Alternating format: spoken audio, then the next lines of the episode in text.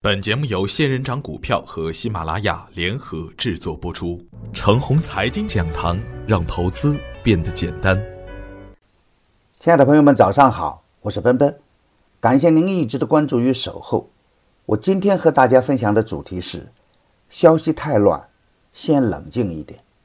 春节前，我一直有一个观点：中国股市经历二十六年的征程，也渐渐向好的方面发展。尽管当前还有许多的不完善，无论是为了配合中国经济的发展，还是中国股市本身发展的需要，都需要一个稳健的市场氛围。所以啊，如果从一个相当长的周期来看，当前的点位一定是中国股市相对的低点，也就是说，中国股市的长期慢牛行情必将在不久的将来出现。我坚信这一点，但是。从当前市场的信心和市场的环境来看，要达到这一点，还有一段路要走。人们最关心的还是眼前。周末重要的消息是，保监会对前海人寿有关违法案件作出行政处罚，恒大人寿也未能幸免。从 P2P 到汇球，先言被罚三十四亿。对于上述的消息，从长远的观点来看，肯定是好事。但短期相关个股可能出现黑天鹅事件，黑天鹅事件会不会蔓延，只能等待市场发言。另一个消息是 IPO 提速，有可能利空大盘。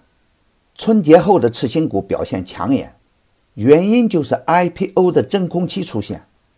刘主席确认 IPO 会提速，对近期走势较好的次新股板块，不排除主力会借机洗盘。我的观点是，严控 IPO 核准的要求，提高 IPO 企业的质量，对实体经济和投资者都有益处。加强监管、净化市场的投资环境本身是利好大盘的，但由于市场本身的信心相当的脆弱，此时市场信心的修复比任何事情都关键。无论监管层的本意是什么，市场只认钱。投资者只有看到真实的实惠才能心安。再从技术指标来看，主板冲进重压力区，近期震荡加剧。如果走弱，会有一个很难看的 M 头出现，加上成交量一直不能有效的放大，很难支撑主板走得更远。从时间节点上来看，这个小周期的上涨，也到了应该选择方向的时候了。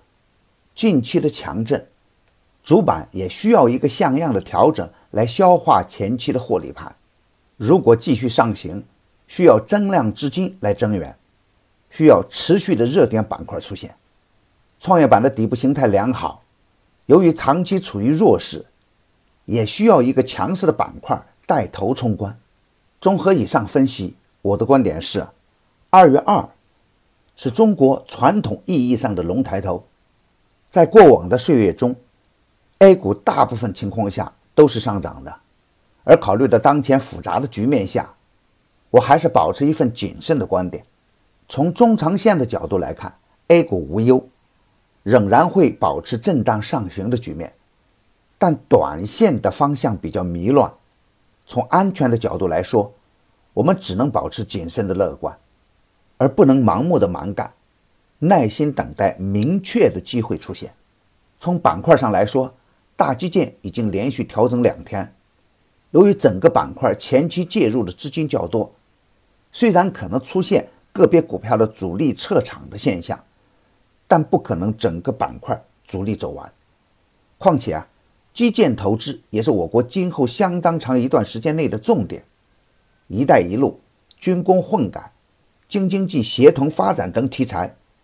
还会反复的活跃，底部的优质个股，可以从中长线的角度重点关注。今天操作的要点是，如果主板突然低开，可以逢高减仓手中的个股，观望为先，耐心等待大盘做出方向上的判断。近期涨幅较大的次新股，注意锁定收益为先。有解禁预期的个股，最好不要去追。密切关注证券和创业板的表现，前推的底部个股以持股差价为先。如果大盘走弱，也要减仓防范风险。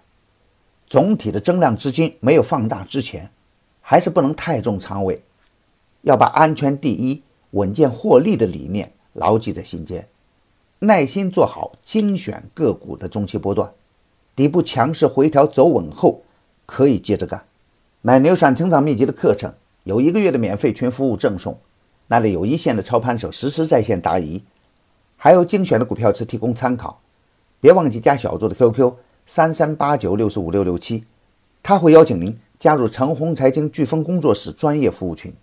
亲爱的朋友们，您的点赞、转发与打赏，都是我每天努力的动力源泉。